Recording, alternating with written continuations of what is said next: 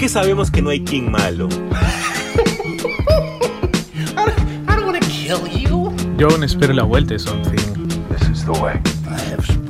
Lo mejor del mundo geek en un solo lugar. Y es porque aquí nosotros nos tomamos las cosas bien en serio.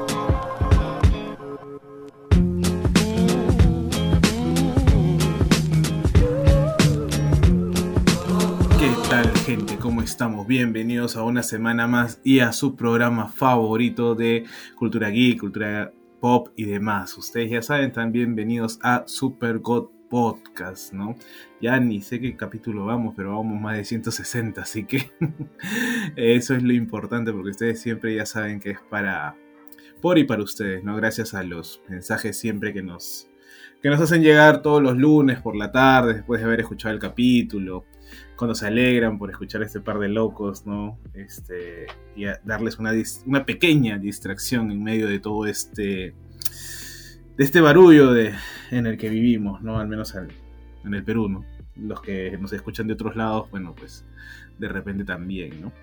Y nada, ha sido una semana en donde vio sus cositas, ¿ah? creo que ha sido una semana de regresos, diríamos, ¿no? Hemos vuelto con The Mandalorian, hemos vuelto con Shingeki no Kyojin, con un gran especial de una hora y ahora tenemos que esperar como, no sé, ocho meses creo para, para la vuelta, ¿no? De... Pero, como lo hemos dicho siempre acá, la salud mental y física del director de mapa está en juego, así que valoremoslo como es debido, ¿no? Y para todo esto, pues tengo que hacerle la bienvenida pues, a mi hermano, mi compadre. Jesús, ¿cómo estamos? ¿Qué tal, Joseca? ¿Cómo estás? ¿Qué tal, gente? ¿Cómo están? Bienvenidos a un nuevo capítulo de Super God Podcast. Y sí, como decía José Carlos, hemos tenido una semana de regresos, sobre todo, y ha sido muy interesante. Eh, varias cosas que nosotros hemos visto en el camino, ¿no? Como decía José Carlos también, el regreso de Shingeki, que siendo honesto, yo no le tenía mucha fe porque se estaba estirando toda esta historia ya demasiado, pero me callaron la boca y ha sido extraordinario y algo que vamos a hablar más adelante en este bloque. Justamente hablando de regresos, José Carlos, ya en la semana se ha estrenado Creed 3. Ya la saga de Rocky que ha tomado otro tipo de, otro tipo de, de vuelco, por así decirlo, ahora con el hijo de Apollo Creed, con Adonis, eh, que es Michael B. Jordan. La película ha sido muy buena de mi punto de vista, es una película más que aceptable. Todavía me sigo quedando con la 2. Me gusta más la 2. Siento que todavía tiene un poquito más de historia. Pero siento de que como director Michael B. Jordan en esta película ha experimentado más. Y obviamente a mí me va a jalar por el, por el, por el punto del, anime o, o, anime, ¿no? Porque él ha dicho en un montón de, de conferencias de prensa que se inspiró en Hajime no Ippo, en Naruto, en Dragon Ball, en Megalobox, etc. Y me gusta eso, me gusta que combinen varios tipos de artes y tú cuando ves la película te das cuenta de ello. Te das cuenta de los, de los enfoques que hay en la cámara a los ojos, o por ejemplo cuando todo sucede en cámara lenta, o cuando el público sencillamente se desaparece y nada más quedan en el escenario, escenario entre comillas, eh, los dos boxeadores. Me parece alucinante la película, me ha gustado un montón. Pero, a ver. Bueno, y todo esto, bueno, Jesús fue a verla porque lo invitaron como es debido, así. Él todo un influencer como es. La película ya se estrenó, ¿ah? Así que. ah, pero tú la viste antes. Ah, pues, bueno, eso sí, eso sí. Claro, tú la viste antes, ¿no? Pero, o sea. Ahora, la pregunta es, y, quiero ver que, Porque yo tengo mi, mi. ¿Cómo se dice? Mi, mi perspectiva.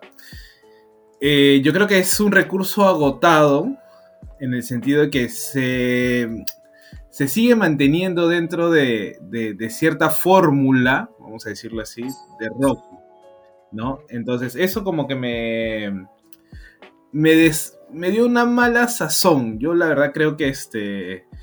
Eh, Michael B. Jordan tuvo para experimentar quizás un poco más. El guion creo que no le ayuda tampoco. Estuvo por ahí unos puntos un toque flacos.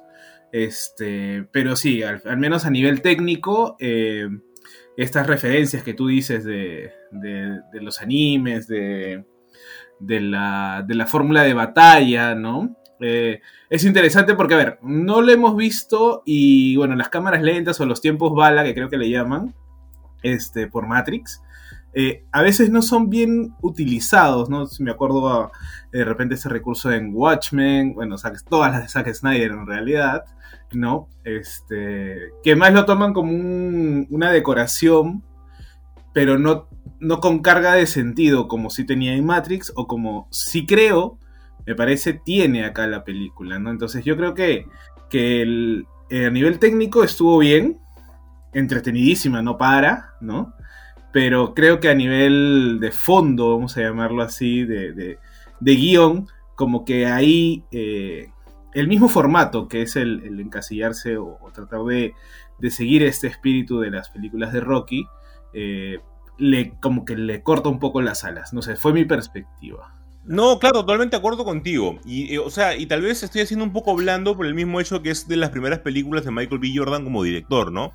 Y está aprendiendo recién a cómo, a cómo desarrollar tal vez un buen guion. El guion tal vez es como que mm, predecible. Cuando empezó la pelea final entre Jonathan Mayors y Michael B. Jordan, sabes quién va a ganar. O sea, a menos que sea la primera película como el, en la cual él perdió, sabes quién va a ganar al final de la, película. Si ganaba Jonathan Mayors eh, en el papel de Demian, no tenía mucho sentido que digamos, ¿no? Eh, por lo cual la película es una película que tú te esperas las cosas que van a pasar, no, te sorprende nada por el estilo, pero se ha guiado bastante por el punto visual y me gusta bastante eso. Dentro de, las películas, Joseca, si te das cuenta no hay muchas películas de boxeo en sí, puede haber artes marciales y todo por el estilo, que existe todo un mundo de películas de artes marciales, pero este, de boxeo hay pocas, y por los cuales tienes que basarte generalmente, ¿cómo? Es que también, pues, o sea, mm, y no es por desmerecer el deporte ya, pero qué aburrido es el boxeo. No, o sea, el boxeo a mí me parece es, como, el fútbol, americano, qué aburrido. Ah, bueno, eso sí, entonces, el fútbol, americano sí, de mi punto de vista, ¿no? Pero, por ejemplo, el boxeo, sí me parece un poco más interesante y ahí está el punto. ¿Dónde se ha explotado más el punto del boxeo en el anime, por ejemplo. El anime se ha explotado un montón. Entonces, si tienes algún tipo de herramientas que ya lo han explotado ahí y saben cómo llevar ese tipo de deportes o los deportes en general, saben muy bien cómo llevarlos o cómo contarlos, utilice esos recursos, ¿no? Entonces, por ese lado, ha sido muy, este, muy bueno por parte de Michael B. Jordan que agarre este tipo de, factores, ¿no? La pregunta es, ahora la pregunta es, ¿está el cine preparado para, para Michael B. Jordan como director? ¿Lo veremos en, el UCM como director? Yo creo que sí, yo creo que sí. O sea, ahorita ha demostrado un montón de que puede juntar recursos para que estos recursos justamente le, puedan ayudar a contar una historia. Regresando tal vez un poco en, las, en las semanas pasadas que hablábamos de Ant-Man y de cosas que, que la gente no le haya gustado y cosas por el estilo justamente es eso, ¿no? Porque tal vez van a lo tradicional en ciertos puntos. No digo que en todos. La película es una película aceptable, como ya hemos hablado 50.000 veces. Pero tal vez los puntos débiles de la película son justamente porque no, no trata de innovar en varias cosas que se pueden hacer diferentes. Que trata de agarrar recursos, como por ejemplo Star Wars, trata de agarrar recursos de, de, batallas este, en una galaxia y cosas por el estilo, pero que no resultan al 100%, ¿no? Entonces, el hecho es de que yo siempre digo, la originalidad no existe. Tú puedes agarrar varios tipos de factores, combinarlos y sacar algo único. hay que saber combinarlos. Pues. Claro, hay que saber combinarlos. Entonces, justo, yo nunca me voy a olvidar de una entrevista que tiene Gerald Wade, que es el vocalista de Mechanical Romance y también escritor de cómics, que él en una, en una librería, o mejor dicho, sí, una librería de cómics, una tienda de cómics, él comienza a mencionar un montón de, autores que son eh, del mercado de, ¿cómo llamarlo esto? Eh, yo todo le llamo cómics, pero de novelas gráficas, autores de novelas gráficas, comienza a nombrar mangakas, comienza a nombrar cómic americano, y el sujeto consume de todo y justamente eso es lo que hace que haga obras eh, buenas. Entonces ese es el punto, ¿no? Que, que, tal vez con Michael B. Jordan lo vamos a tener en un futuro y ojalá que sea así. Y también José Carlos hemos tenido una noticia bastante buena y es que en, el anuncio que tuvo James Gunn, él mencionaba los Ellsworth dentro de su plan. dentro de estos Ellsworth estaba el de Batman del señor Robert Pattinson. Y esa, esa película tiene una serie spin-off del pingüino, que ya está encaminada y ya están trabajando en ella. Dentro de esa serie ya se ha confirmado a nada más y nada menos que vamos a tener a Maroni. Por si no saben, dentro del, del Lord de Batman existen como que dos mafiosos, ¿no? Que son los principales. Uno es Falcon y el otro es Maroni. Siempre ha habido una guerra entre ellos, siempre ha habido traiciones entre ellos, hay una historia bastante buena, la tratan también bastante bien su historia en The Long Halloween, eh, entre ellos dos esta, esta, rivalidad que existe y esta, este, esto, este background que tienen ambos, que es bastante buena. Y ahora va a ser nada más y nada menos que Clancy Brown, el cual es un eh, actor que lo reconocemos bastante dentro del mundo geek, específicamente por su quijada eh, gigante y por cara de malo que tiene. Y me parece a mí bravazo. El sujeto como Maroni, yo, José Carlos, me lo imagino bastante. Sí, la verdad que creo que, bueno, ya tener, haber primero tenido a Carmen Falcone ¿no? en The Batman y ahora tener a Salvatore Marino, eh, Maroni, mejor dicho, Maroni en, El Pingüino, ya te va, te va marcando la pauta, creo, de, de cómo va a ser todo este universo serie B slash noir de, de The Batman, ¿no? Este, eso eso a mí al menos me gusta. Me gusta mucho porque creo que las mejores obras de los cómics, eh, o al menos el mejor Batman, vamos a decirlo así, eh, es más por eso Año 1 es quizás mi, uno de mis cómics favoritos en mi top 3, ¿no? De Batman. Este, este lado detectivesco, este lado de, intriga, este lado de, de, de suspenso, ¿no? Entonces, tenerlo ahora ya confirmado, al menos con, con Oswald Cobblepot, hace que ya yo al menos le ponga unas fichas más a este universo, ¿no? Que creo que se está... Y creo que lo están haciendo bien en el sentido que se está cuajando lento. ¿No? Y es que tal vez la serie del pingüino puede ser lo que en un, en un inicio fue la serie de Gotham. No, yo creo que. Yo creo que iría por otro lado. ¿Tú crees? Sí, o sea, Gotham. En una inicio fue buena, no seas mezquino. No, o sea, fue buena, pero creo que no tenía los personajes adecuados para hacer interesante la trama. Eh, mm. yo, yo creo, desde mi punto de vista, ¿no? después se derivó y bueno, terminó mal, peor de lo que empezó. Pero aparte, sabiendo que esta, esta serie nuevo es que va a ser muy atrás de los eventos producidos en Batman, eh, en The Batman, este, ya también te, te da un, ¿cómo decirlo? Un, un mapa de lo que se puede hacer, ¿no? Entonces yo creo, yo creo que con que me den algo tipo año 1, yo estoy feliz. Yo estoy contento. Que no, que no salga Pattinson, que lo mencionen nomás, qué sé yo. No, yo no quisiera un año uno. Yo, yo quisiera un tipo Gotham Central, lo que, puede, lo que puede extraer un poquito tal vez de Gotham. Pero si Gotham eh, Central va a tener una serie. Todavía no está al 100% confirmada. no, pero se, dijo, se dijo que mi causa, el, el, negro, este, iba a tener este o le estaban pensando hacer un spin-off y todo. Pero mucho va a depender de cómo le vaya la serie del pingüino, ¿ah? Mucho va a depender eso. Ah, de hecho que sí, de hecho que por eso que yo, espero, al menos si es que va a ser el, caballo de batalla, que la serie del pingüino tenga esos detalles de Gotham Central, que tenga esos detalles que yo salvo dentro de Gotham, porque Gotham al inicio me pareció una serie alucinante. Eh, al inicio le daban poca importancia al personaje de, de Bruce, de Bruce como niño, y eso me gustaba. Luego, cuando ya a Carto aparecía el chivolo y se hizo, y se hizo un personaje ya reiterativo, me pareció aburridísimo. Pero al inicio me pareció una gran serie. Ojalá que tenga ese tipo de tintes. Yo creo, yo creo que, ¿sabes qué? De dónde podrían tomar este, cosillas. Hay un tomito, no sé, este, de las mejores historias del pingüino. Creo que es Batman Arkham Penguin, algo así, no me acuerdo. Sí, que lo sacó este, 21. Sí, entonces ese, claro, Joker Asylum, ¿no? Este, yo creo que por ahí una muy buena historia con el pingüino, con mezclado. Ojalá, ojalá que Carmen Falcone siga todavía. Me gustaría ver a Turturro de nuevo dentro de, este, de este universo, ¿no? Sí, ojalá. A mí me gustaría bastante. Hay mucho todavía por contar. Dentro de, Gotham, no es necesario que tengas un Doctor Frío, no es necesario que tengas un, este, eh, un espantapájaros. No, tú con la mafia puedes hacer un montón de cosas dentro de Gotham y ojalá que eso pueda resultar en algo bastante bueno. Algo que también puede resultar bastante bueno, aunque yo no le tengo absolutamente nada de esperanzas, es al nuevo cast de Hellboy. José Carlos, ¿quieres ampliar la noticia, por favor, tú que eres el experto en el tema? Sí, acá también era como que un... O sea, si la noticia al principio nos parecía, vamos a llamar, aceptable, entretenida, y dije, dijimos, bueno, van a adaptar The Crooked Man, que es una historia con Richard Corbin muy buena. Eh, yo decía, bueno, vamos a estar a la expectativa, ¿no? Pero ahora con la persona que va a ser de Hellboy, pucha, la verdad que Ay, Dios mío, que es nada más y nada menos pues que el, señor este, ¿cómo se llama? Ah, se me fue el nombre, acá lo tengo. Eh, Jack Casey. Jack Casey, ¿no? Eh, a ver, creo que sí, bueno, va a tener mucho CGI, va a tener mucho eh, efecto especial en el tema de la de la de la, de la, ¿cómo se? de la apariencia, pues, ¿no?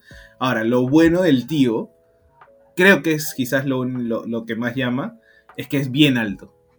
Y necesitas un Hellboy alto, así como Romperman o. Pues hermano, pero para tal caso yo, también puedo ser Hellboy. No tiene ningún sentido. No, no, lo que pasa es que, o sea, a ver, yo creo que el punto de, de, de, básico es que ya eso es como un, ¿cómo decirlo? Un, un must. Pero el tío, pucha, o sea, creo que es lo único que le salvo. Creo que estuvo en Deadpool, ¿no? Estuvo en Deadpool, estuvo en Close y de ahí creo que no le, no le encuentro más este apariciones. Ah, estuvo también en Guardianes de la Bahía de, Dwayne Johnson con Sam Efron. Claro, e, es que ha tenido pocas, cosas, ha, tenido pocas cosas, pero bueno, le damos el beneficio de la duda. Algo que me generaba la, verdadera duda es que se va a basar en el cómic de Crooked Man. José Carlos, por favor, dinos ¿Qué podemos esperar basado en este pequeño arco? A ver, es un.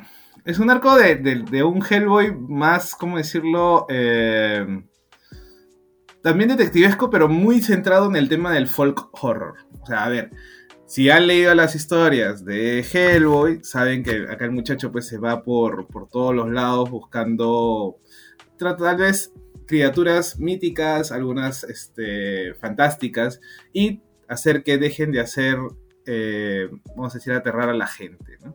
En el caso de, de Crooked Man, este, es una serie ambientada a finales de los años 50, ¿no? Este, si no me equivoco, es en Inglaterra. Sí, creo que sí es en Inglaterra.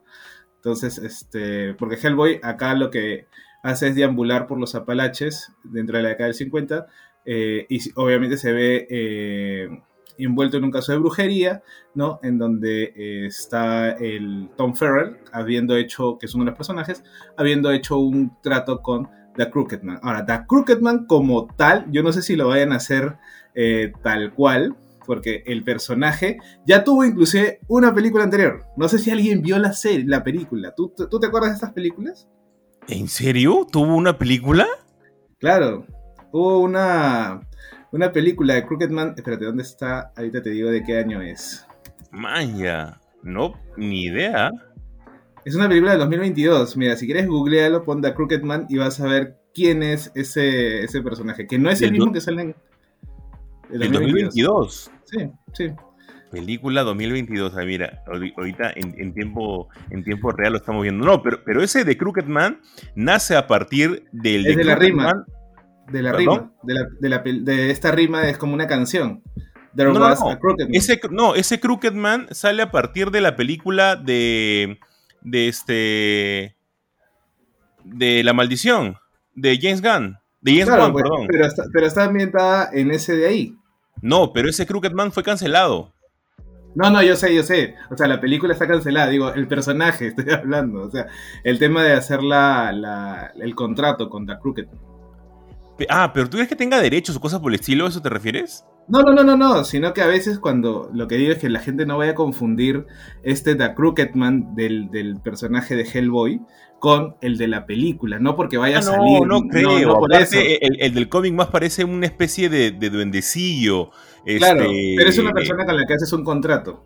Claro, claro, es como un mm. Rumpelsinski, eh, más o menos así, en el cual tú haces un contrato. Eh, yo lo recuerdo porque esta de acá viene un especial que es de Crooked Man este, y otras historias. Dentro de, lo que es Hellboy. Yo todavía no, no me he hecho con la colección de Hellboy de, Norma, que eh, algún momento de mi vida la, la, haré, y es por eso que todavía no termino de leer Hellboy. Es por eso que es uno de, mis tópicos que todavía no puedo hablar con, con decencia, porque no lo he leído todavía. Pero ojalá, ojalá, al menos si vamos por ese lado que es un poco más detectivesco slash terror, ojalá que pueda ir por un buen camino, ¿no? Y, es, que, Guillermo del Toro, ¿no? Que no, no, es que cualquiera pueda hacer una película de Hellboy, pero sí es como que algo que tal vez una persona iluminada lo pueda hacer. O sea, lo que pasa es que, a ver, Hellboy tiene que tener esta onda, y que creo que Guillermo del Toro no la tiene tampoco, ¿ah? Porque creo que cuando él hace la película, él estaba imaginando un Hellboy, claro, el origen, o sea, Semilla de Destrucción y, la otra miniserie que va junta, pero ¿qué pasa? Que Hellboy son, eh, necesariamente tienes que tener esta idea del, del folk horror, o sea, es tipo un, cuento, de la cripta. Es un tipo el cuento de Guillermo del Toro no hay terror. Claro, es pura acción, por ahí sobrenatural. Claro, y, en los cómics de Hellboy de Minola hay mucho terror.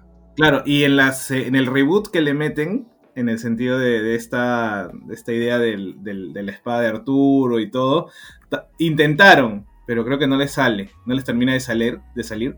Entonces, ahora, usar un personaje como, es como usar, no sé si alguien ha visto esta o alguien ha leído Ray Van Winkle, es una leyenda o este, norteamericana en donde un viejo se duerme y pasan años, eh, o mejor dicho, es una visión eh, y donde todo es como que bien sobrenatural. Entonces, Hellboy tiene ese tipo de aventuras, con cosas muy sobrenaturales, tiene inclusive con las cabezas voladoras japonesas, con algunos yokais. Entonces, esa idea es la esencia de Hellboy. Siempre voy a decir lo que es eso. Tienes que mostrarme monstruos, tienes que mostrarme cosas sobrenaturales, hechizos, no sé, este, magos, eh, necromantes, porque eso es lo que hace que Hellboy, o mejor dicho, que el, que el IDP funcione. ¿no? Ahora, en una película sí o sí tienes que tener a la IDP, también. Si no tienes la IDP, no funciona. No sé, ahí, ahí yo te puedo decir que como fan, o sea, tú como fan, estás pidiendo mucho. No, de hecho que sí. Yo, yo, que, el Hellboy funcione y luego ya pues. Es, que, es, que, mira, creo que con la, con la onda que tenemos ahora de folk horror, creo que funciona. Lo que pasa es que no hay que. O sea, puedes poner al. Sí, puedes tener a la IDP pero no, llenarla de, ¿cómo decirlo? No, hacerla como un, un squad superheroico, ¿me entiendes? Hacerla como la primera, como la idea de, Guillermo el Toro, en la cual tenías a Abe Sapien, tenías a Liz y Hellboy. Y bueno, y un humano, que no me acuerdo su nombre. ¿no? tenías a los cuatro y listo. tal vez, tal vez. Para, entrar en contexto a las personas que tal vez no saben eh, a, lo que nos referimos con AIDP, es justamente eh, una especie de spin-off, es spin-off, ¿verdad? El cual la, es una... la IDP es la agencia donde trabaja Hellboy. Claro, que es la agencia de investigación y defensa de lo paranormal. Eh, y, este, este cómic es un cómic aparte de Hellboy, que también es escrito este, por, por, Mike Minola. Bueno, eh, por varios autores en realidad. Por varios autores, ¿no? Ahí, también está Guy Davis este, y Ryan Zook, si no me equivoco. O sea, no, digo que me, que me, traigas, no sé, los personajes del, del, del Minolaverso. O sea, no. Te digo, necesito una agencia. Ah, no, claro, claro, claro. Una agencia la vas a tener, la agencia. De, de eso sí, pero que ahí aquí hay algo como que la AIDP, como que aventuras de ellos. No, no. Agencia, no, no, obviamente que no. No, sí, ahí sí. Ah, ya, ya, está bien, está bien, está bien. Pero, o sea, es como que, ahora sí hemos llegado a lo, Sino que lo que tenemos que tener. A ver, no, no vamos a dar la receta de una de la mejor película de Halloween, ni, ni lo que debería ser, pero. O sea, tienes que tener la agencia. Y en esa agencia tienes que no sobrecargarla de personajes eh, sobrenaturales, ¿no? Sino poner una y un humano. Y ya está. Que haga, pues, la, la vaina de, del, del. Aunque eh, en algunas aventuras, por más que exista la IDP, solamente está de nombre, porque no, están dentro de las historias. Entonces, pero sí creo que una película debería tenerla. No me cuentes origen. Asumimos que, es continuación de la. Eh, ¿Cómo es? Continuación espiritual de la primera película de Del Toro, nada más. Ahí está. Ya, eso sí, eso sí te acepto. Oye, estoy viendo, eh, son ocho tomazos. ¡Qué bestia!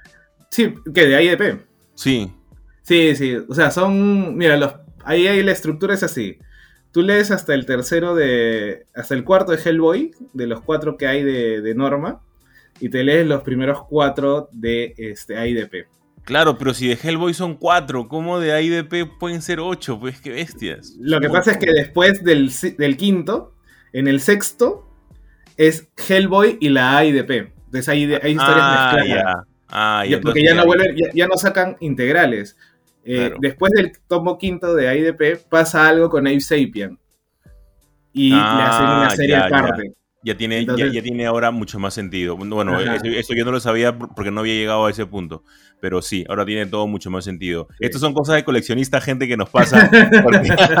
en, en, un momento, queremos coleccionar, obviamente, y, nos a veces ver una colección tan grande y tan cara, porque esa colección de, los sí, de los ómnibus que tiene Norma de, de Mike Minola y con todo el universo de Hellboy son bastante caritos. Por si acaso, si nos quieren auspiciar con unos tomitos, no nos, no nos hagamos este, ningún tipo de problema.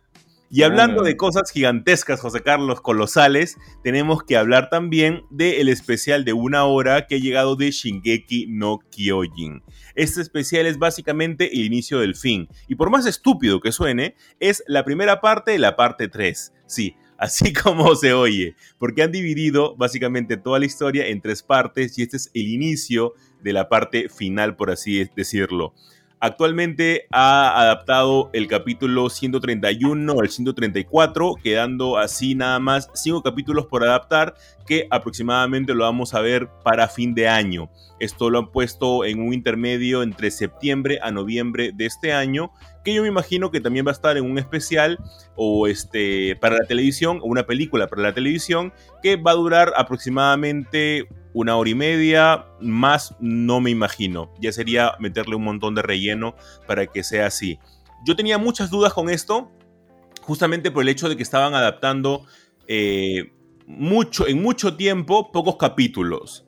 Pero luego de verlo y que se toman el tiempo con cada uno de los diálogos, con cada una de las escenas que tienen, con cada uno de los personajes, por más pequeño que sea su, intervención dentro de estos capítulos, me ha parecido alucinante lo que ha hecho Mapa me, ha, parecido que están llevando el, anime a otro tipo de nivel en adaptación, porque tú ya tienes ya la base y, los diálogos eh, sustentados en el manga, tienes los planos, tienes en qué momento sucede todo, pero de ahí a cómo adaptarlo y tú darle el ritmo de, navegación que tiene que ver la, la, persona o el fanático, Mapa ha hecho un trabajo extraordinario. Me ha gustado un montón. Y muy feeling sobre todo en este podcast este, queremos destacar la labor de Hanji. Hanji creo que sería, ¿no? Sí, Hanji. Eh, eh, todo el mundo dice Hanji. Yo, digo Hange, Hange, yo digo Hange. Se pronuncia Hanji y se pronuncia Levi.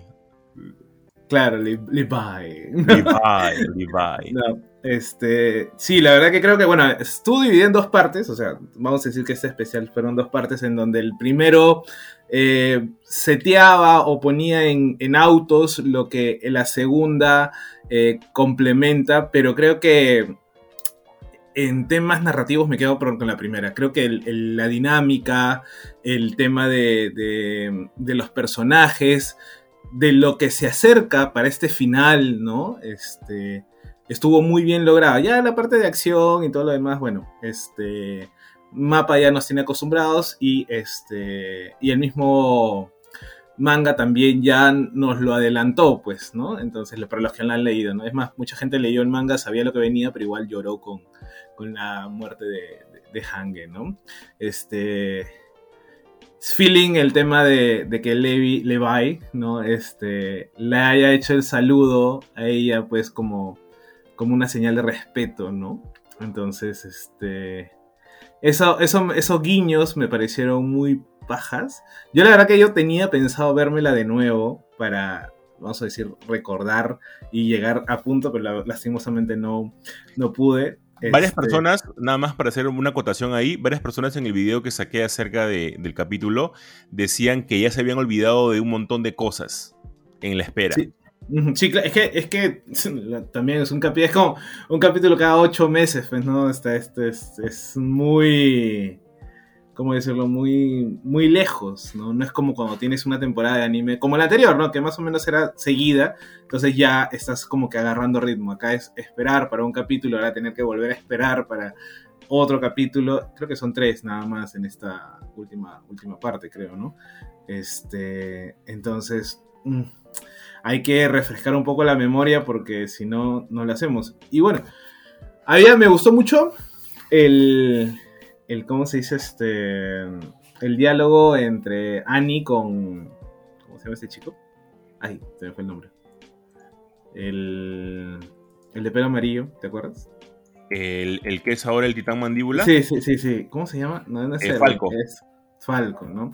Eh, me gustó mucho esos diálogos, es el sueño también que tienen, estas referencias, esta, ¿cómo decirlo? Esta preparación para, como dijimos, para el final, en donde ya se están entregando y diciendo pues todo por el todo. Recordemos que lo que está haciendo Eren es un genocidio siempre, por favor, este, pero con justa razón también. ¿no? Con justa razón. No, queremos justificarlo, pero en este caso, al menos, a diferencia, pues, por ejemplo, del genocidio que se intentó hacer en Full Metal Alchemist, este, o que se hizo con los con la raza de, Scar y, se, se, intentaba volver a hacer con, con, los pobladores del, del, momento. Acá sí hay una especie de justificación. Lo hace bueno, lo hace malo, ya queda a juicio y ética de cada uno. Y lo que me gusta también, hay, hay una escena que la han profundizado un poquito más, que es cuando él los invita nuevamente a su, a su cabeza, a su recuerdo, etcétera, que tuvo más sentido ahora en el anime que en el manga. Sí, le, mejoraron mucho y era como que les, le estaban diciendo, eh, miren, yo voy a hacer lo que, lo que tengo que hacer, ustedes van a ser libres eh, de intentar detenerme o no y demás, pero yo con ustedes no me voy a meter. ¿no? Algo así. Y claro, en el, en el manga, eh, que creo que es algo que han destacado muchos este, youtubers y demás, era que eso fuera, era muy rápido. ¿No? Sí, sí, e, e, es que todo ha sido mucho más rápido dentro del, dentro del, del manga en sí. Este, por ejemplo, el aterrizaje que, que tienen, eh, la llegada y, la, y cuando Eren comienza a convocar a los, a los titanes pasados también sucede mucho más rápido. Es por eso que yo creo que ahora básicamente se viene un montón de pelea en lo que resta. Es, que es para hacerla más trágica, pues también. Claro. darle un poco, un poco más de, drama, de, justificación. Y eso lo vamos a ver también en, un comentario con The Last of Us.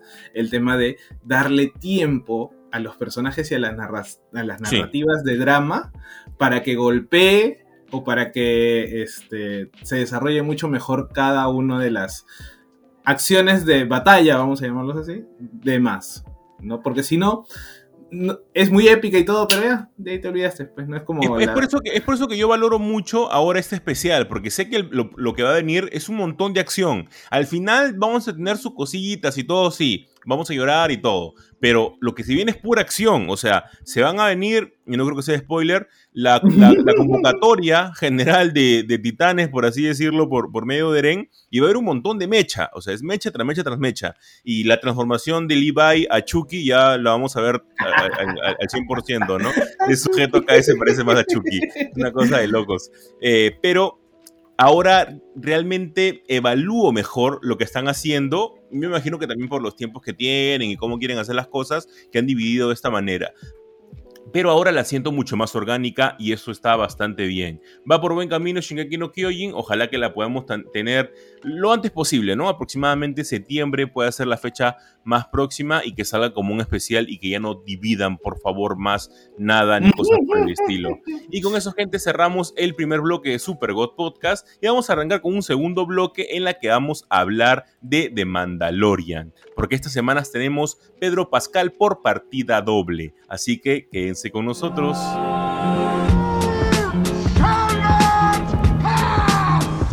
Es que sabemos que no hay King malo. Yo aún espero la vuelta de Something. Lo mejor del mundo geek en un solo lugar. Y es porque aquí nosotros nos tomamos las cosas bien en serio.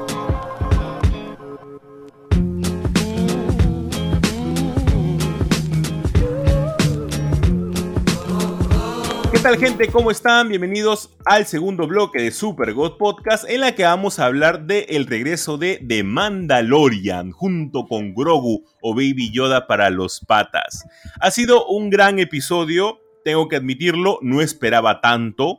Yo generalmente con los primeros episodios de series siento que se aguantan porque no quieren poner toda la carne al asador, ¿no? Pero esta vez siento que no han habido cosas muy chéveres, han habido cosas muy buenas. Ya básicamente con el siguiente episodio, si es que salen los mandalorianos, que salen en el tráiler, con eso ya se comerían todos los adelantos que nos han mandado a nosotros. Por lo cual, todo lo que se viene de ahora en adelante va a ser este, totalmente nuevo, que nunca lo hemos visto. Entonces va a, ser, va a ser algo muy chévere y encima el capítulo te pone varios easter eggs o varios insights que te animan, José Carlos, a varias cosas que yo he tenido que agarrar mi corazoncito y decir, quieto, loco, quieto, quieto, no te emociones, no te emociones. Porque tú sabes que yo amo Rebels. Rebels me parece una obra incluso mejor que Clone Wars. Y siempre yo hago este chongo entre mis amigos eh, fanáticos de Star Wars porque todos se indignan. Pero sí, a mí me parece mucho mejor y muy superior Rebels que Clone Wars. Y justamente porque le guardo un cariño inmenso a los personajes de, Rebels. Eh, especialmente a Kanan, especialmente a Ezra. Entonces, hemos tenido, creo que ya podemos entrar en el terreno del episodio, hemos tenido eh, la aparición de esas ballenas eh, que ve mm. Grogu al inicio del episodio, justamente cuando están viajando por el hiperespacio. Y estas ballenas, para los que no recuerdan o los que no han visto la serie, ya no es spoiler, ya pasaron bastantes años, eh, son las ballenas que lo ayudan a Ezra a combatir en varias situaciones y al final de temporada de Rebels lo ayudan a que él pueda irse, prácticamente raptar a Tron y él irse a esta, con estas ballenas porque ellas pueden eh, viajar a velocidad eh, hiperespacial, irse a un lugar eh, desconocido, extra las ballenas y Tron. Por lo cual, no es que yo esté loco, pero al ver las ballenas digo, cabe la posibilidad de ver a Ezra o a Tron en esta temporada de Mandalorian y no esperar hasta la serie de Ahsoka? No.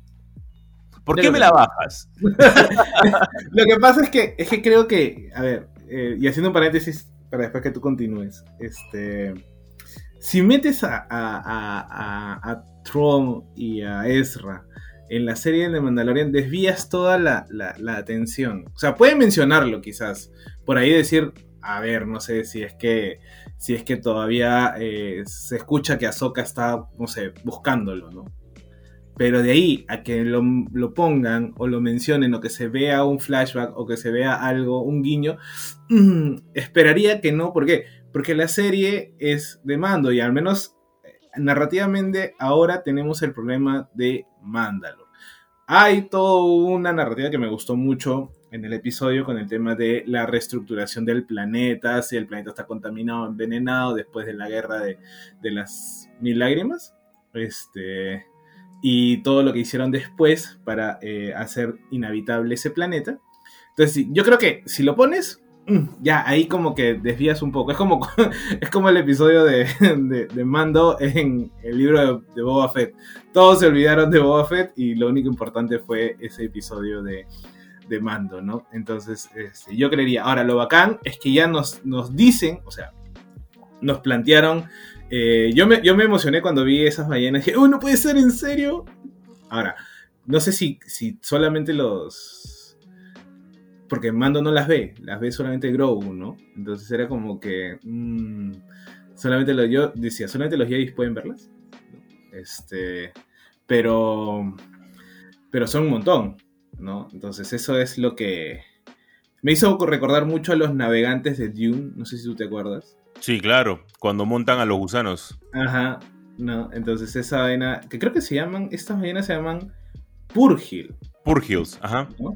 Purgil, entonces eso fue ya un gran, un gran este...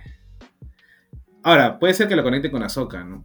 Más, más fácil es que lo conecten con Ahsoka personaje que con, con, este que con el mismo Ezra o este Tron, creo, ¿no? Pucha, no sé, ah, yo, yo, tengo fe, o sea, siento de que ahí, ahí Filoni está como de quiere introducir a estos personajes lo antes posible y yo siento de que sí cabe una posibilidad en la que podamos ver tal vez a Ezra o a Tron. Y sabes, un amigo me dijo, tal vez no veamos a Ezra o a Tron, pero sí veamos a Sabine. ¿Sabes por qué a, a Sabine sí? Porque a ella sí la tuvimos como presentación de actriz en la serie de Ahsoka en la última Celebration.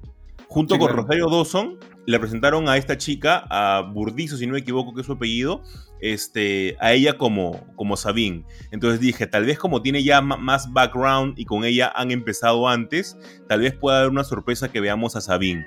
A mí me parecería bravazo y que ella también esté como que en la búsqueda junto con Ahsoka de Ezra y Tron, ¿no? Entonces todo se uniría. En un inicio tenemos a Ahsoka buscando a Tron con la frase típica, o, la frase célebre, perdón, de la segunda temporada de Where is Admiral Tron. y por otro lado tenemos a a Sabine también buscándolo, porque al final de Rebels las dos son las que van a buscar a Ezra y a Tron. Entonces ahí ya sería todo un poema, ¿no? a mí me parecería alucinante que eso pase y ojalá no que la podamos ver. Creo que...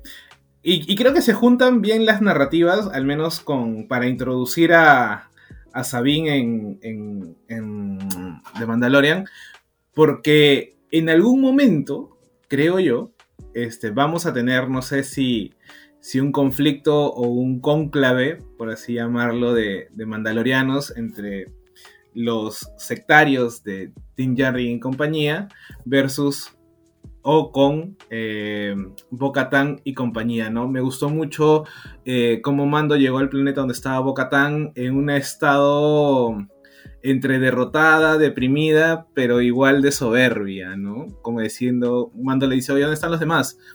Se enteraron de que no tenía el sable y se fueron, ¿no? Claro. Y ella se queda ahí, eh, no sentada de la manera como se sentaría una gobernante, sino más bien un, o un gobernante no tan eh, recto, sino más bien alguien tirando más para un patán, ¿no? No, es que está en la B, Bocatán, pues. Es que, pero por eso, tío, o sea, estaba en la B, está toda bajoneada, deprimida, pero igual sigue de arrogante. Porque a mí me, cayó mal. O sea, era como que la, forma como le respondía a Mando y demás era como que. No, pero olvídate. Amiga, estás mal y, es como que no quieres nada. Es como que, ¿sabes? Pero si tú fueras Bocatán, ¿no reaccionarías así con Mando? Yo también, ¿ah? O sea, es como que ¿ah? tengo, la última esperanza eh, con mi gente de poder hacer las cosas bien voy tras el sable este, oscuro y viene este huevo. y, sin saber nada lo tiene, ¿no? Y sin saber nada lo tiene, pues. Entonces es como que, pucha, te da cólera, ¿no? Entonces, eh, encima, ella lo ve como un fanático religioso. Tenemos que ponernos en el contexto de ella. ella lo ve como un fanático religioso y es como que el pata viene y dice, me vengo a bañar en las aguas de las minas. Y ella como que, ¿en serio? O sea, tienes lo que yo estaba buscando y encima ahora estás buscando las minas que ya están totalmente secas y no va a haber agua ahí ni nada por el estilo. Y es como que por eso la pobre también anda como que, que no lo aguanta más y lo, quiere patear y lo quiere mandar bien lejos, ¿no? Después le dice, be my guest. Entra a las minas, no vas a encontrar nada porque ahí todo está recontra seco. Entonces, eh, yo le entiendo por ese lado a Boca Tan tal vez su historia es tan bien contada porque ella viene de Clone Wars, luego Rebels y ahora Mando, ¿no? Entonces, eh, todo su camino que ella ha tenido es bastante interesante eh, eh, por ese lado. Tenemos también, por ejemplo, el hecho de que han aparecido unos piratas, que es, este, hombre, este hombre musgo, por ponerlo de una manera. es una cosa el pantano del espacio. Es una cosa el pantano del espacio, sin duda alguna, y se ve bastante bien, se ve bastante chévere. Tenemos a la raza de Babu Freak, eh, en, la, cual eh, Grogu quiso abrazar. Eh, una escena bastante buena. tenemos la, una escena también con, con IG-11, que me pareció bastante chévere por el mismo hecho de que no es tan sencillo reparar a ese tipo de, droides, porque son droides que son bounty hunters, son cazadores de fortunas. Entonces, no es que digas, ah, quiero cambiarle de programación y quiero esto y lo otro. No, me gusta que le den dificultad. Quill pudo hacerlo, pero porque Quill era un superdotado. Entonces, no, pero estaba completo. Claro, estaba completo, ¿no? Entonces. Este lo eh, destruyó. Claro, entonces por ese lado eh, me gusta que le den un poquito más de complejidad y Mando lo considere como su amigo, ¿no? Esta parte a mí me, pareció muy chévere. Son varias cositas que hemos tenido en el episodio muy buenas, por eso digo que me pareció un capitulazo. Inclusive la mención a Cara Dune, o sea... Claro, que se fue con los Rangers que se fue con los Rangers y ya no están, obviamente, pues este. Ahora no sabemos si ya de plano eso fue para sentenciar la idea de que no vamos a tener a Rangers of the Order Public, este, o podemos tenerla de repente ya no con eh, Gina Carano, sino con otra actriz, ¿no? Porque inclusive Griff, Griff Carga dice: Nosotros no queremos tener nada que ver con la República. Nosotros queremos ser independientes, queremos trabajar, se nota que, Griff Carga ha tenido un buen desarrollo narrativo, inclusive en este enfrentamiento con los piratas que le dice, a ver amigo, esto ya no es una cantina, esto es una escuela. Y el otro se pone terco y terco de decir quiero tomar acá, ¿no? Entonces, este, y, y, eh, y Griff Carga mostrando esa autoridad que tiene de sí, yo ahora trabajo para, para mi gente, para mi pueblo, pero no me he olvidado de quién era antes. Claro. en, y en esa, en esa escena típica del western en donde desenfunda o muestra la pistola, pues, ¿no? Entonces me, gustó mucho, creo que, que mm, el director este Famu, Famuyiwa, Famuyiwa Rick, este, que creo va a tener tres capítulos esta temporada, lo hizo muy bien ahí, me pareció bien, bien este, el guiño, porque claro, sigamos recordando que esto es un western espacial, vamos a decirlo así. Lo que me parece gracioso es que Rick Fumayiwa eh, también fue el que dirigió el capítulo en la que Mando se encuentra con unos criminales este, y, entra a, robar a un barquero. Y él también fue el que, el que dirigió eso. Aparentemente como que le gusta ese tipo de, de manejar ese tipo de atmósfera de piratas espaciales, ¿no? Por ese lado me parece bastante chévere. Como tú dices, al menos le han dado una profundidad al personaje de Cara Dune, ¿no? Y no han dicho algo como que, que se murió camino a su planeta. como, como el perro de los Simpsons. O el perro de los Simpsons, claro. No, no, ese tipo de cosas. Que le den, que le den este, la versión live action de, este, ¿cómo se llama? Capitán Harlock a, a Famuyiwa.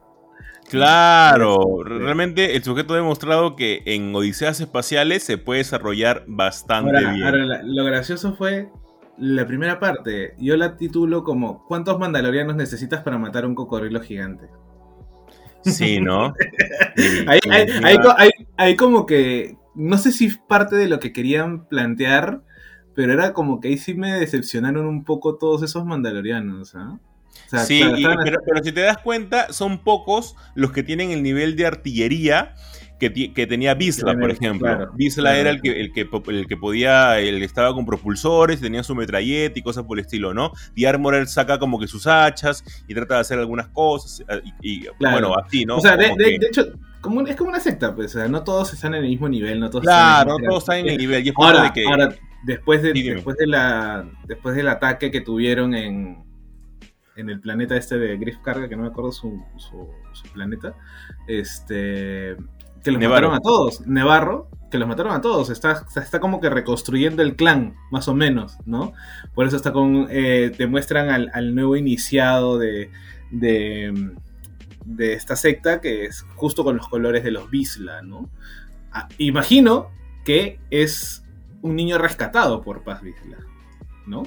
Para que le hayan puesto para que le hayan puesto ese, ese color porque si te das cuenta no todos tienen el mismo color. Hay unos verdes otros rojos no entonces este pero sí esa parte como que dije mm, entiendo pero pucha cuántos mandalorianos necesitamos para para destruir un cocodrilo gigante y es que es que también querían dejar bien parado a Mando no querían dejarlo como que ah mira ahí Mando, llega, Mando, llega, Mando, llega, con su con su nave así toda tuneada toda tuneada claro. Ya llega a su barrio con su carro, se pone a tomar con la puerta abierta y todo. Claro, llegas con tu Mercedes Benz, así, claro, ¿no? Pones, todos los parlantes. Quería pasar piola en su barrio, Mando, pues. Pero sí, así le pasaba al, a nuestro querido Mando. Ha sido un gran episodio. Eh, ahora el día viernes, perdón, el día miércoles se viene un nuevo episodio que obviamente va a ser la reunión de Mando con estos mandalorianos que han quedado todavía dentro de Mandalore que imagino que van a ser como que los sobrevivientes y van a explicar justamente cómo ha sido esto eh, y de por qué ellos han quedado, ¿no? Si ellos pertenecen al credo, si no pertenecen al credo. Hay un montón de preguntas ahí sobre todo lo que pasó en Mandalore. Es todavía una, una, una gran nebulosa que nos ha dejado Clone Wars, sobre todo. Eh, y ojalá que nos puedan responder. Y con eso, José Carlos, cerramos el segundo bloque de Super God Podcast para arrancar con un tercer bloque en la que vamos a hablar del capitulazo que nos ha dejado The Last of Us. Así que quédense con nosotros.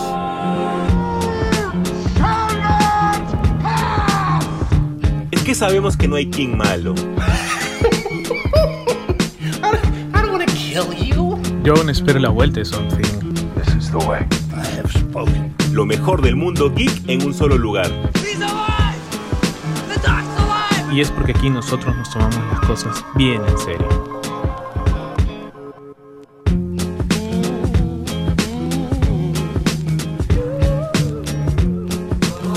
¿Qué tal gente? Continuamos en este gran episodio de Super God Podcast que va a ser literalmente, bueno, van a quedar un par de semanas en donde va a ser literalmente Pedro Pascal por dos, ¿no? Eh, ha sido bomba esta semana, creo, todos los memes, todas las entrevistas. Pedro Pascal diciendo, no es abocado, es palta, ¿no? Hermoso, necesito un polo con esa frase, ¿no? Este y, tenerlo en este gran episodio que tuvimos de, de Last of Us, ya acercándonos quizás al final de la temporada, en donde, que creo que era lo que, lo que yo esperaba ver, eh, se han tomado su tiempo, eso sí, dos capítulos básicamente, eh, no, hasta tres, diría yo, porque contemos el, anterior era como un flashback de todo lo de él y nada más, eh, que, que era necesario también. Y ahora sí, pues llegó quizás en el videojuego fue una fue un momento polémico, muy estresante también para pasarla. Es una campaña muy yuca. Y este, pero, pero me gusta, y que creo que por lo yuca, no es hasta que terminas en donde recién puedes procesar todo y ver lo que te estaban, lo que se estaba planteando, lo que se estaba cocinando en esta campaña, ¿no? Que es el enfrentamiento con David y con los que yo siempre voy a mencionar, su secta, ¿no? Porque acá el nombre se puso en modo pastor evangélico. Este, disculpen, ¿no? Este, pero, eh, pero creo que faltó más. Fue buen episodio, pero faltó más para mí. Faltó más desarrollo de David. Nos lo dejan eh, muy, ¿cómo decirlo? Muy chapa la referencia en el aire. Si es que has visto el juego, sabes más o menos por dónde va, y si no, chapa la referencia. ¿No? A ver, en el videojuego, eh, el enfrentamiento de Ellie con David tiene un proceso de confianza. Eh, ¿En qué sentido? En el videojuego tienes pues este esta conversación con David y Ellie, pero en el medio hay unos chasqueadores. El hecho de que David se baje a estos chasqueadores y todo hace que Ellie tenga cierto nivel de confianza con él. ¿no? Entonces hace pues que pasen, eh, que no lo tenemos necesariamente en, el, en, el, en la serie, que lo cambiaron a eh, yo sé quién eres y es como tranquila, ¿no? Te vamos a ayudar, te vamos a hacer esto, le dan las... El hecho que le diga a su amigo, baja la pistola, dale la medicina y déjala que se vaya. No necesariamente como confianza, pero sí como una especie de cumplen su palabra, ¿no? Entonces, eh, y bueno, después vemos a Eli tratando de curar a Pedro Pascal y todo, ¿no? Eh, pero yo creo que, y después, en ciertas referencias con, eh, en el tema del, de la prédica que hace este, este David, y cómo mira a, la hija del, del man que, que, mató Pascal, que mató este Joel, hace dos episodios. ¿no? Justo cuando estaban ahí en la universidad. Y en teoría la chica se comió a su papá. Claro, después te vas enterando, por ejemplo, ¿no? Te vas enterando de que son caníbales, creo que al final, o mejor dicho, cuando Ellie está este, eh, atrapada, pero después cuando justo llega el man con carne y, y, le dicen, ¿qué es esto? Y él dice, ciervo. Y cuando no había ciervo todavía. exacto, inmediatamente después entra el ciervo que recién están trayendo, ¿no? Claro. Entonces, y, encima en el capítulo ella le dice, ¿podemos por favor enterrar a mi papá? Y él dice, no, todavía está todo muy duro como para poder excavar. Sí. Mentira, ya estaba que preparabas ahí la, el agüita ya para, sí, claro. la carne. No, y aparte lo, tenebroso de, David, porque a ver, David es un, es un abusador, es un violador de menores, ¿no? Este, en, la serie intenta hacerlo con Ellie, acá también. Y en la, en la, en una parte en la serie, como justo a la misma chica eh, que dice, eh, han, han, escuchado los rumores, hemos encontrado al loco que mató a Mac, creo que era, ¿no? Y la hija de Mac le dice algo así como, deberían matarlos. Y él va y le tira una bofetada y le dice, este, como que queremos a tu papá, tu papá nunca va a estar, este, nunca no vas a tener un papá y este, tienes que callarte cuando él habla, algo así le dice, ¿no? Como haciendo referencia a que él es el papá. Y esa vaina fue súper turbia, súper, este, eh, incómoda de escuchar y de ver, ¿no? Entonces, este, porque claro, David en el juego sí es mucho más sádico, ¿no? Mucho más, este... Pero también a la vez es calmado y es por eso que tal vez da tanto miedo, ¿no? Porque eso, eso, Es, muy calmado, por ejemplo, cuando tiene esta, esta especie de, de, conversación con ella en el granero, este, en el videojuego me refiero, es bien calmado. Es como que, oye, tranquila, acá estamos para ayudarnos, no hay ningún tipo de problema. Cuando llegan con la, con la, este, con la medicina, le dice, tranquilo, entrega la medicina, aquí no pasa nada, tú te puedes ir y aquí no, no hay nada que, no hay nada que, que, que, volvernos locos, ¿no? Y es por ese lado de que me gustó tanto este personaje, porque como tú dices, y totalmente de acuerdo contigo, eh, no le han dado tanta profundidad, pero incluso esa, esa profundidad que le han dado es mucho mayor a la del videojuego. Porque hay momentos, como por ejemplo, en esa la, en la que la golpea a la niña, eh, la conversación que tiene con Ellie es súper creepy en la cárcel. Eh, en los momentos en la que, por ejemplo, cuando quieren matar a Ellie y está, y está ella desmayada y él mete un balazo al aire y todos se quedan como que helados, es, como, es algo para decir, ok, él es el jefe. Por más que tú quieras hacer todas las cosas, él es el jefe y él es el que manda, ¿no? Eh, el hecho de que no hay, que hayan profundizado tanto, porque en el videojuego te, da a entender cuando están en una, en una especie de, de mesa está el cadáver y poco a poco lo han ido partiendo, ¿no? Para irlo consumiendo, pero acá ves a los cadáveres es, eh, secos y, este, y colgados. Eh, no quiere decir que no lo vayan a utilizar, sino que lo van a consumir como carne seca. Entonces, son varios factores ahí que dije, ok, están llevando el juego tal vez a otro nivel y me gusta eso. El interrogatorio que tiene Joel es alucinante. Es la parte más sádica de Joel, que, es la, misma del juego también, ¿eh? Que es casi, casi la misma del juego. Y, y es más, justo creo que el, la última parte, tanto para Joel como para Ellie, o sea, el interrogatorio de Joel y el enfrentamiento de Ellie con, con David, son casi calcos ¿ah?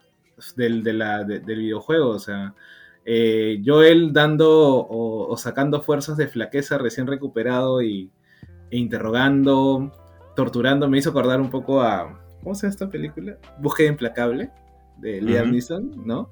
que él hace todo para la, eh, torturando a, los, a, los, que tienen a su hija para, para poder eh, recobrarla.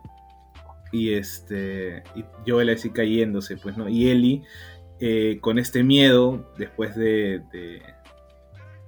bueno, después casi después del, enfrentamiento con, con David, en, en, ese miedo que sientes o esa furia que sientes cuando, claro, nosotros como hombres no lo vamos a experimentar, claro pero cuando una mujer está eh, siendo atacada para ser violentada sexualmente, ¿no?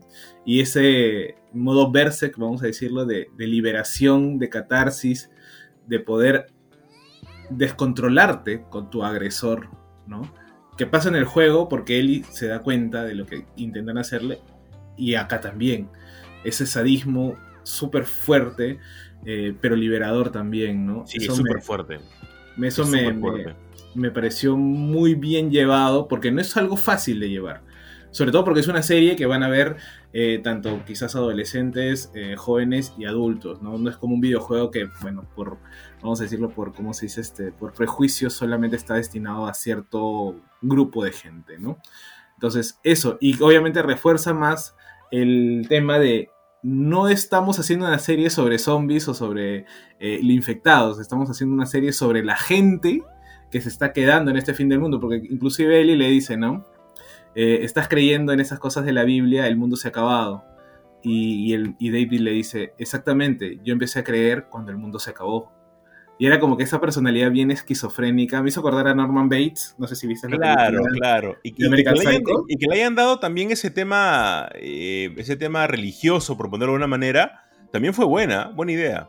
Sí, o sea, le, sobrecarga eh, el significado de. No son como. Y, y, un contra, una contraparte con, por ejemplo, cuando los que estaban en la comunidad de Tommy, que eran comunistas, ¿no?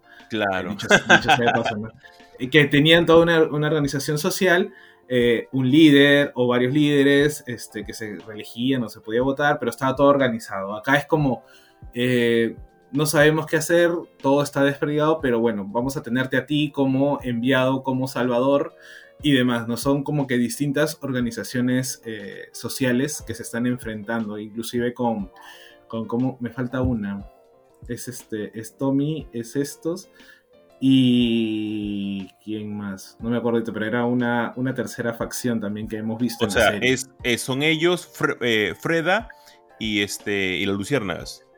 Sí, sí, no, pero o sea, ¿con cuántos grupos humanos se han encontrado? ¿Con los de Tommy? Ah, con, los de, con los de Tommy, o sea, es que en teoría en el videojuego también se, se, encuentran con. Este. Se encuentran ah, con, la flaca, con la flaca, con la flaca con los hermanos. Claro, claro. por ejemplo, veamos esos tres grupos humanos que son los que se encuentran con, con, con Ellie y con Joel. También los abuelitos. Claro, y vamos a ver cómo cada uno ha intentado generar eh, una nueva forma de existencia, una nueva forma de vida, eh, base a distintas eh, estructuras sociales, ¿no? Inclusive la de la chica esta que estaba por su hermano, que sí es más una legitimización de la, del, líder o del poder. Acá yo creo que es más por miedo, ¿no? Es como, como estos, este, esta secta que simplemente sigue a alguien porque tiene que seguir, ¿no? Porque inclusive le dice a su compañero, oye, quiero que estés conmigo. Siento que has perdido la fe, le dice, ¿no? Claro, siento que has perdido la fe y le dice. Eso es muy fuerte, eso es muy fuerte. muy fuerte. Y, es más, no sé a ti, qué te pareció, pero la escena en la que todos oran y luego comienzan a comer de manera desesperada y tú sabes que es este carne humana, es como que, wow, o sea, pucha, qué buena idea y encima era una especie de guiso súper rojo. Eh, mm, me pareció muy pues. chévere todo eso. Me pareció muy chévere cómo han llevando todo porque son cosas que en el videojuego no lo ves. En el videojuego tú no ves que estén comiendo ellos. Sabes que son caníbales, sí, pero no, no lo ves consumiendo la, carne en sí. Eh, entonces, por ese lado, bien jugado de Last of Us. Se viene el último episodio. Imagino que va a durar regularcito.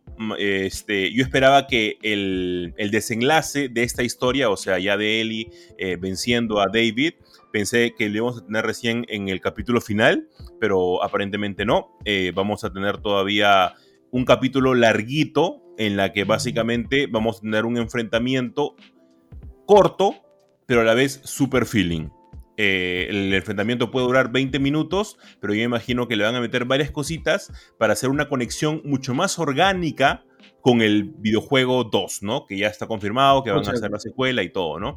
Que va a estar bastante bueno porque obviamente en ese momento no sabían si es que iba a continuar la serie. Yo creo que acá pueden hacer agregar unos cuantos diálogos para que todo pueda ser mejor. Sí, yo creo que como, bien hemos visto, han sabido llevar la serie.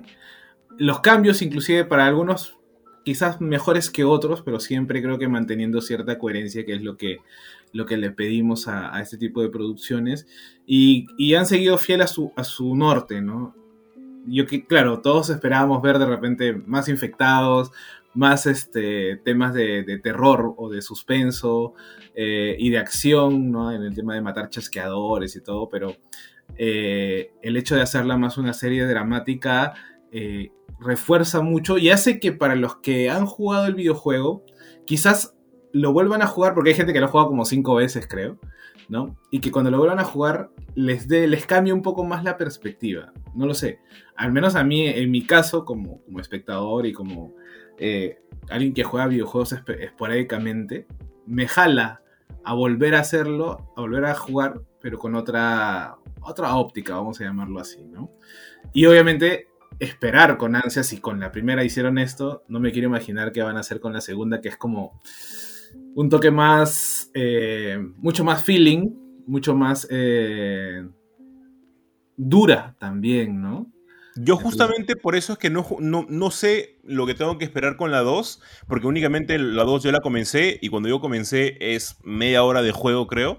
Este, ah, no sabes lo que viene después. No sé lo que viene, sé el ah, mega spoiler, o sea, sé quién, a, quién se lo, a, a quién o, él o la se la bajan, este, como para no hacer ningún tipo de spoiler, sé lo que sucede, eh, más no he jugado el videojuego. O sea, no sé qué pasó con Ellie, no sé el ah, tipo de relación que va a tener, el tipo de relación que va a tener Joel, si Joel, por ejemplo, rehace su, vida o cosas por el estilo, no lo sé.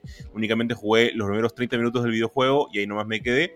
Este, y no he jugado nada del 2. No conozco nada de la jugabilidad, los villanos, cosas por el estilo, no sé nada. Así que de repente acabando la serie, este, ya me pongo a jugar el, videojuego 2, que ahí lo tengo justamente para, para, poder meterle con todo y esperar. Aunque tal vez me espero un poquito más, porque sé que va a demorar la segunda temporada, imagino que va, a demorar más de un año en, en ser todavía rodada y después... 2025 por ahí, más o menos. Y va a demorar un montón, claro, 2025 por ahí la, vamos a tener. Tal vez en el 2024 juegue el, juego para tener todo fresco y, y, poder disfrutar bastante de The Last of Us, que sin duda se está quedando hasta ahora, para mí, y creo que para muchos como la mejor adaptación de un videojuego que hemos tenido en toda la historia. Y con eso gente cerramos el tercer bloque y también el final del podcast, esperando que les haya gustado muchísimo. Vayan al cine, vean series, lean cómics, lean mangas. Esta semana se estrena The Whale, la película que está siendo muy laureada este, eh, la, actuación, la actuación de Brendan Fraser y también es una película de Darren Aronofsky que acá en el podcast lo amamos a Darren, así que eh, ah, y, otra cosa, otra cosa iba a decir, el jueves a las 7 en Ibero del Arcomar, por favor vayan a escuchar a Jesús que va a presentar el catálogo de Distrito Manga, que es la, la línea de manga de eh, la editorial Penguin Random House, ¿no? Así que ahí van a estar, imagino que va a haber sorteos, ¿no? Ay, ay, ay, por supuesto, hermano, por supuesto que va a haber sorteos. Ahí, sí, puedo ganar, ¿no? Ahí sí, puedo ganar. ahí sí ganar. Vamos a tener justamente la, la, presentación de la colección de Distrito Manga, que es algo alucinante que esté llegando a nuestro país. Me parece buenísimo que cada vez estén llegando más editoriales acá. O sea, no es que se exporten ni nada. Están acá trayendo el contenido directo a, Perú y son títulos extraordinarios que ha elegido. Ha habido una selección muy buena por parte de España y que ahora está repercutiendo este, en, estos países, ¿no? Y sí, el día jueves en el Ibero del Arcomar a las 7 y media de la noche voy a estar ahí también junto con otra panelista presentando la colección. Va a haber un montón de sorteos y un montón de sorpresas. Y con eso, gente, cerramos este bloque de Super God Podcast, esperando que les haya gustado y que tengan una gran semana. Chau, chau, gente. Chau, chau, gente, cuídense.